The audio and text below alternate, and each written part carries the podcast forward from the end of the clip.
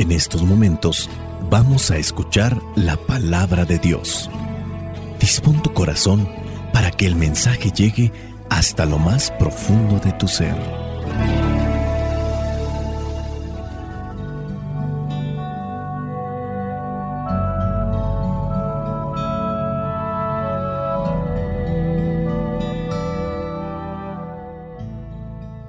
Vamos a reflexionar dos lecturas de este domingo número 29 del ciclo A. Vamos a reflexionar qué te parece la segunda lectura y después reflexionamos el Evangelio. La primera lectura que vamos a reflexionar en este domingo 29 ciclo A es la primera carta a los tesalonicenses, capítulo 1, versículos del 1 al 5. En este caso es el 5b. Si en dado caso tienen duda de por qué algunos versículos tienen A, B o C, es para señalar que en el versículo hay un punto y seguido o hay varios puntos y seguido. Cada punto vendría a ser un apartado, el mismo versículo, pero solamente el apartado A, hasta donde está el primer punto. El segundo punto sería B sería como los incisos. Esto solamente es para que ustedes lo tengan presente si es que quieren conocer un poquito más sobre la Biblia. Vamos pues a reflexionar esta segunda lectura. Como mencioné, no voy a tomar la primera, solamente la segunda lectura y el Evangelio. Dice, Pablo, Silvano y Timoteo saludan a la comunidad de los creyentes de la ciudad de Tesalónica, que están unidos a Dios el Padre y al Señor Jesucristo. Que Dios derrame su gracia y su paz sobre ustedes. Siempre damos gracias a Dios por todos ustedes y los recordamos en nuestras oraciones.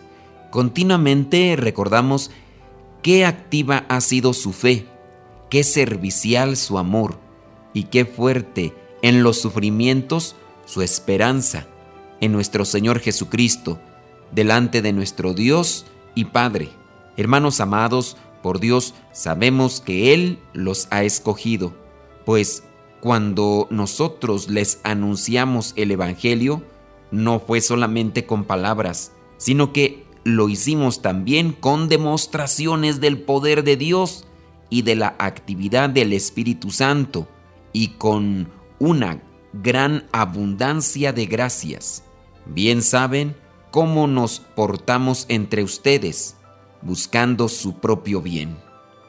Palabra de Dios, te alabamos Señor. Para los que me escuchan en la radio, saben que durante estos días he estado mencionando algo y ha sido muy constante. Y lo quiero amacizar con este saludo en el versículo 1 de esta primera carta a los tesalonicenses. San Pablo saluda a los de la comunidad de Tesalónica, por eso dice tesalonicenses, y habla Pablo, o sea, el que escribe, Silvano y Timoteo, que están, dice, a los de Tesalónica que están unidos a Dios el Padre y al Señor Jesucristo. Que Dios derrame su gracia y su paz sobre ustedes. Fíjense el saludo que hace. Y menciono que he comentado muchas veces durante estos días pasado algo que no lo había notado, alguien me lo preguntó y me dice, ¿es correcto poner bendiciones como saludo? La palabra suelta, ¿eh? Bendiciones. Y no lo había analizado ni me había puesto a reflexionar. Y entonces me doy cuenta que a lo mejor yo lo he cometido también ese error. Y les digo error gramatical pero pues también es una eh, acortación de, de nuestras formas de expresarnos.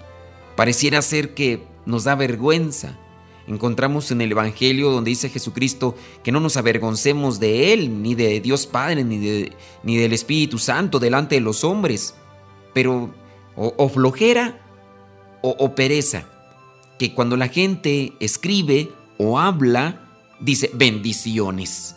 ¿Y bendiciones qué? ¿Por, ¿Por qué esa palabra suelta? ¿Por qué no, no completas? ¿Te da vergüenza? ¿O por qué? ¿O pereza? ¿O te da pereza? ¿O estás en internet? ¿Te van a cobrar más en internet porque vas a escribir más palabras? No estamos ya en tiempo del telégrafo. En el telégrafo se, se, cobraba por palabras y entonces las personas tenían que escribir ahí contadas las palabras y se acortaban y se escribían a lo mejor hasta muchos acrónimos y, y se entendía en, ese tiempo en el que se utilizaba, o no sé si todavía se siga utilizando, lo que era el telégrafo, pero en nuestra actualidad, o en el caso DLB al final, ¿no? DLB qué? Dios te bendiga. D no, es DTV, es DTV. Dios te bendiga. ¿Por qué DTV? Ponle completo, que Dios te bendiga. O te van a cobrar, o te van a demandar, o, o te va a perseguir la policía. Entiendo yo que en los inicios del, de la era cristiana, se eh, trataba de uno esconder los cristianos y por eso es que dibujaban el pez. Y el pez, la palabra pez en griego es ictus, es un acrónimo de Jesucristo, Hijo de Dios, Salvador del mundo. Eso es un acrónimo, ictus. Y se utilizaba el pez como un signo para identificarse de manera así escondida y con los demás, eh, identificarse con aquellos que pertenecían a los cristianos. Era entonces una forma de contraseña, ¿no? Para que el otro te identificara que también tú eras cristiano. Pero caemos, o a lo mejor también ni, ni nos hemos fijado, ¿no? Y caemos en esa moda de bendiciones, bendición, bendiciones. Miren, ni gramaticalmente es correcta la frase, porque necesita un artículo, un, sujeto y en este caso un objeto directo o indirecto. Entonces, ni gramaticalmente está bien la frase. Y pues también dentro de lo que es el sentido cristiano tampoco es correcta. ¿Por qué? Bendiciones, DTV, DTV. Pues eso qué significa, no nos avergoncemos y hay que decir las cosas como son. Que Dios derrame su gracia y su paz sobre ustedes. Aquí imagínate a San Pablo aquí escribiendo DTV o bendiciones. No, no, no, no es correcto. Digo, de una vez aprovechando, y para los que me escuchan en el programa de radio, pues, y si no, pues ahí los invito a que busquen en internet Radio Cepa. Y si no, pues los que algunos nos escuchan en nuestro canal de YouTube, tenemos ahí un canal donde subimos los programas, son tres los que hacemos. El canal se llama Modesto Radio en YouTube, Modesto Radio. También transmitimos por nuestro canal de Facebook, Modesto Lule, y ahí ustedes nos pueden escuchar. Pero estamos las 24 horas, 24 horas grabados, pero estamos ahí en Radio Cepa. Y ya obviamente trabajamos con algunas radios en diferentes lugares. Ok, cierro ya un paréntesis, pero eh, afianzándome con lo que es este pasaje de, de esta segunda lectura, el primer versículo. Ahora vayamos a lo que es el versículo número 2. Dice San Pablo, siempre damos gracias a Dios por todos ustedes y los recordamos en nuestras oraciones. Qué bonito. Hay amistad y la amistad se recuerda en el momento de la oración. ¿Tú en qué momento recuerdas a las personas. Y cuando las recuerdas, una pregunta, ¿oras por ellas? ¿Oras por esas personas? Continuamente recordamos qué activa ha sido su fe. Están recordando, está recordando San Pablo, en este caso Silvano y Timoteo, sobre de qué manera ellos han puesto en práctica su fe. Fíjense que la fe solamente como un ideal, yo tengo fe en el Señor, pero no trabajas. Yo tengo fe en el Señor, pero no haces nada. Yo tengo fe en el Señor, pero no te esfuerzas, no te sacrificas. No, pues aquí San Pablo reconoce qué activa ha sido su fe, qué servicial su amor. ¿Tienes amor por Dios? Pues que se note en la manera en cómo sirves y ayudas y te entregas a los demás. Dice también, y qué fuerte en los sufrimientos su esperanza en nuestro Señor Jesucristo delante de nuestro Dios y Padre. Una persona que cree en Jesucristo no está exenta de sufrimientos. Hay muchos cristianos que quieren predicar a Cristo sin cruz. Predican un Jesús sin cruz. Y así se la pasan buscando halagar el oído sin predicar sacrificio, sin predicar sufrimiento. Ciertamente el predicador que anuncia a Jesucristo sin cruz tiene muchos seguidores, porque es más sencillo, es más, más cómodo, ¿no? Ya te lo presentan a Cristo que te va a ayudar en todo, pero absolutamente todo lo que pidas. Y no anuncian que hay sufrimientos, no anuncian que hay sacrificio. De hecho, muchos predicadores que anuncian a un Cristo sin cruz, eh, tratan de decirles que si tienes sufrimientos Dios te los va a quitar, que si tienes sacrificios Dios te los va a quitar. Y se nos olvida estos pasajes. Jesucristo, pudiendo sacudirse la cruz, no lo hizo. Jesucristo, eh, pudiendo salir de ese momento de agonía en el huerto de los olivos, no lo hizo. Y así, en este caso los cristianos de Tesalónica, ellos cargan con su cruz, asumen los sufrimientos, pero los sufrimientos con esperanza en el Señor Jesús. Así es como nosotros debemos de ir cargando la cruz y no andar queriéndonos sacudir cualquier sufrimiento que se nos cruza en el camino, que pasa en nuestras vidas. Mm, así no debe de ser el cristianismo. No prediquemos pues un Jesús sin cruz ni sin sufrimientos. Dice el versículo 4, Hermanos amados por Dios, sabemos que Él los ha escogido. Dios nos escoge, nos llama, porque quiere que participemos de su gloria en la eternidad. Dice, pues cuando nosotros les anunciamos el Evangelio, no fue solamente con palabras, sino que lo hicimos también con demostraciones del poder de Dios y de la actividad del Espíritu Santo y con una, una gran abundancia de gracias.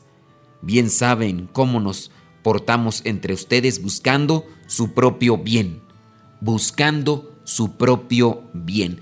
El cristiano no solamente debe de buscar el bien personal, debe buscar el bien del otro.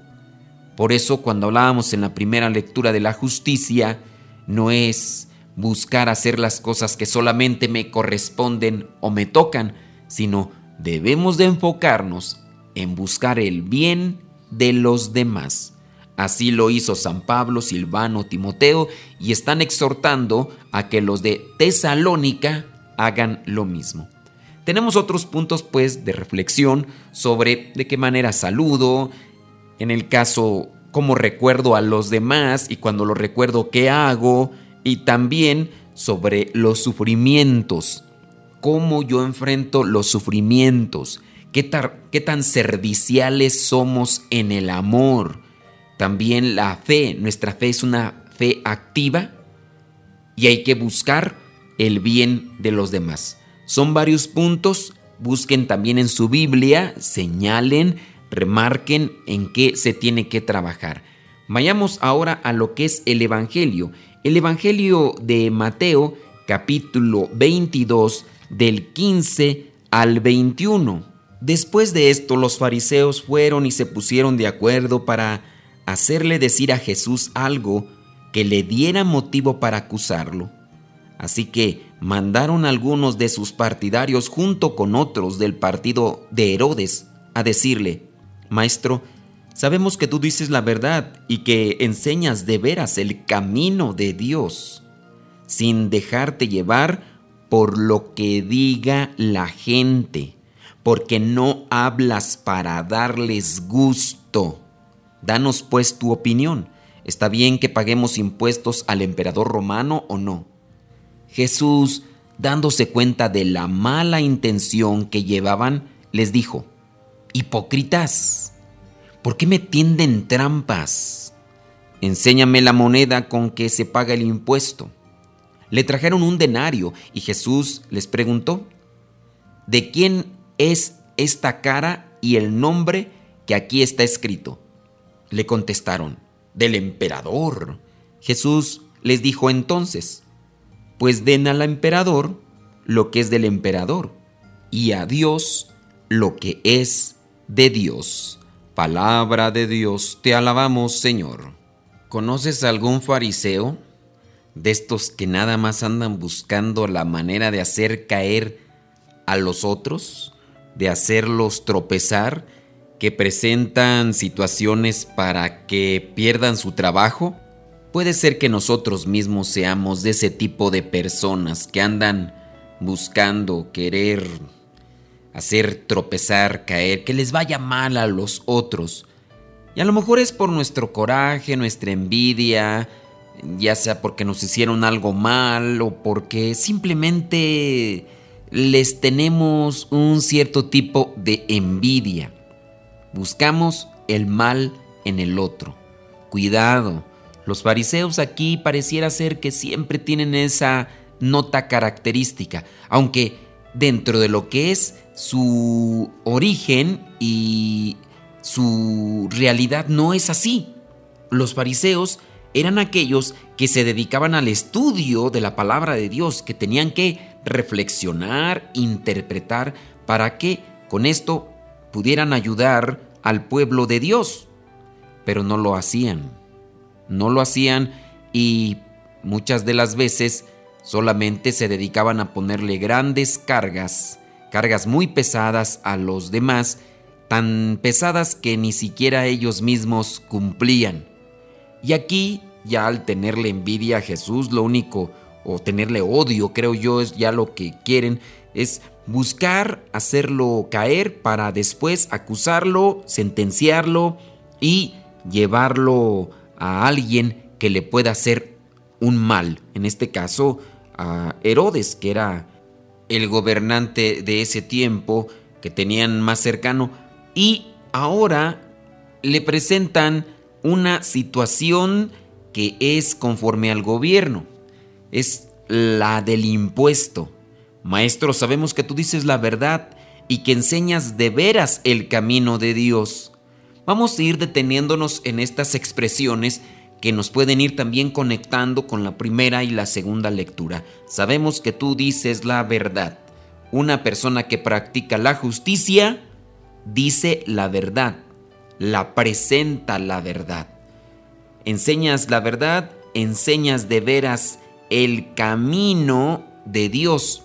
Una persona que practica la justicia enseña el camino de Dios hace que otras personas se integren en el camino que nos lleva hacia Dios.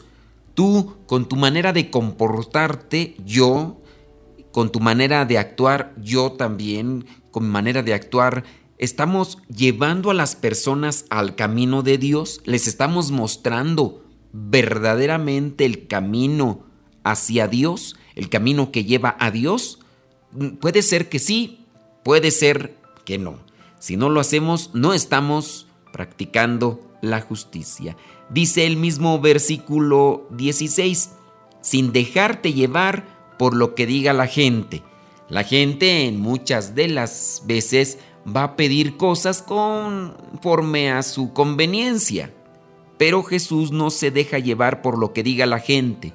Es el problema. ¿Cómo se le llama a esto de dejarse llevar por la gente y hacer solamente lo que me pide la gente, se le llama populismo. Solamente lo hacen para agradar, dicen cosas para agradar a la gente. También se le puede llamar paternalismo porque dan cosas o hacen cosas para tener contenta a la gente. Jesús no es así. Hablamos ese rato del predicador que anuncia a un Jesús sin cruz, a un Jesús sin sufrimientos, a un Jesús sin sacrificio. Y así hay muchas personas que andan buscando a un Jesús y lo estarán pidiendo, pero Jesús no se deja llevar por lo que diga la gente. Dice, porque no hablas para darles gusto. Ciertamente los que hablan de un Jesús sin cruz, de verdad, tienen más seguidores. Y en ocasiones estos predicadores que anuncian a un Jesús sin cruz buscan más seguidores porque a su vez piden ellos que les ayuden y hay más beneficio económico. Y hay una mm, conveniencia.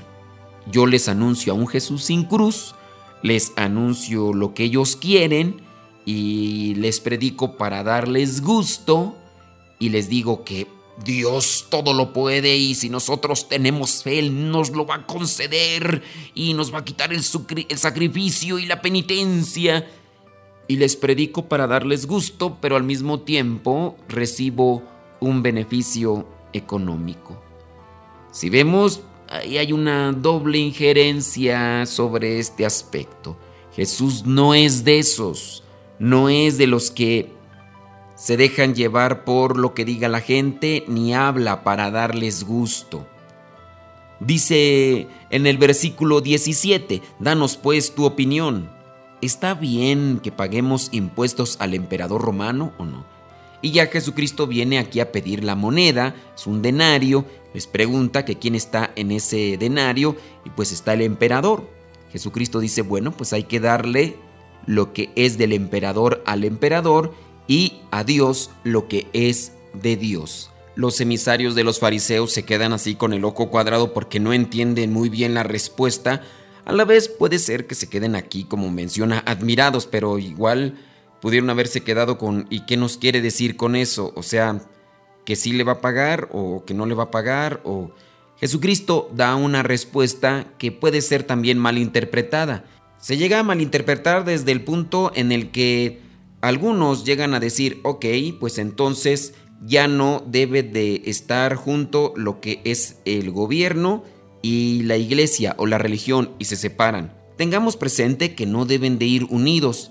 Dentro de la iglesia se ha dado esa separación, se ha dado esa distinción, no hay que mezclar las cosas, pero si bien dentro de lo que son las cosas de Dios es la justicia, y en un gobierno en una sociedad, independientemente de lo que sea la religión, se debe de practicar la justicia y la justicia desde el plano divino para ayudar a los ciudadanos, es decir, hacerles el bien. Ese es el punto de vista cristiano. Entonces hay que darle a cada quien lo que se merece. Esta moneda trae el emperador, bueno, pues darle lo que es al emperador, lo que es del emperador, y a Dios lo que es de Dios. Aquí encontramos otra cosa. Tú eres creación de Dios. Aunque tú no lo aceptes, aunque tú no lo reconozcas, tú eres creación de Dios.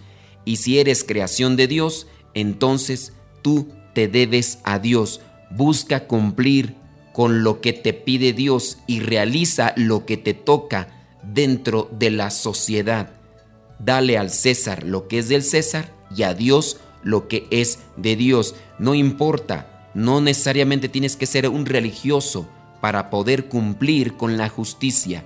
Dios, que te ha creado, y al ser tú creación de Dios, fuiste hecho a su imagen y semejanza, dale a Dios lo que es de Dios, es decir, tú, tú eres de Dios, tú eres creación de Dios, yo soy creación de Dios, pues que todos nuestros actos, todas nuestras palabras, toda lo que es nuestra vida, sea entregada a Dios, pero lo que nos corresponda hacer en la sociedad, que lo hagamos como corresponde.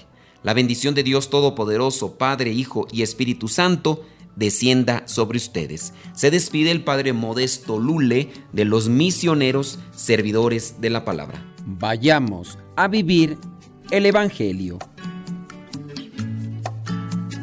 Lámpara es tu palabra para mis pasos luz en mi sendero. Lámpara tu palabra para mis pasos, luz en mi sendero. Luz, tu palabra es la luz. Luz, tu palabra es la luz. Yo guardaré tus justos mandamientos Dame vida según tu promesa. Lámpara es tu palabra para mis pasos, luz en mi sendero. Lámpara es tu palabra para mis pasos, luz en mi sendero. Luz, tu palabra es la luz.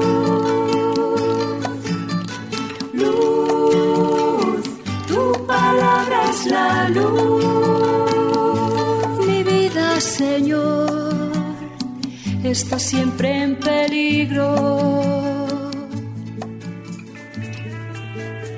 Señor, sal al camino e invítanos de nuevo a trabajar en tu viña. Señor, sal al camino e invítanos de nuevo a trabajar en tu viña.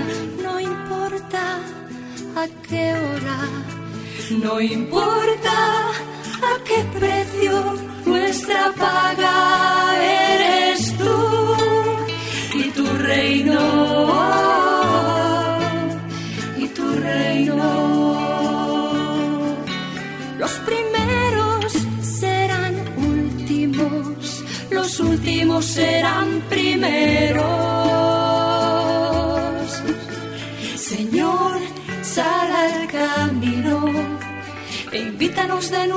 A trabajar en tu viña, Señor, sal al camino.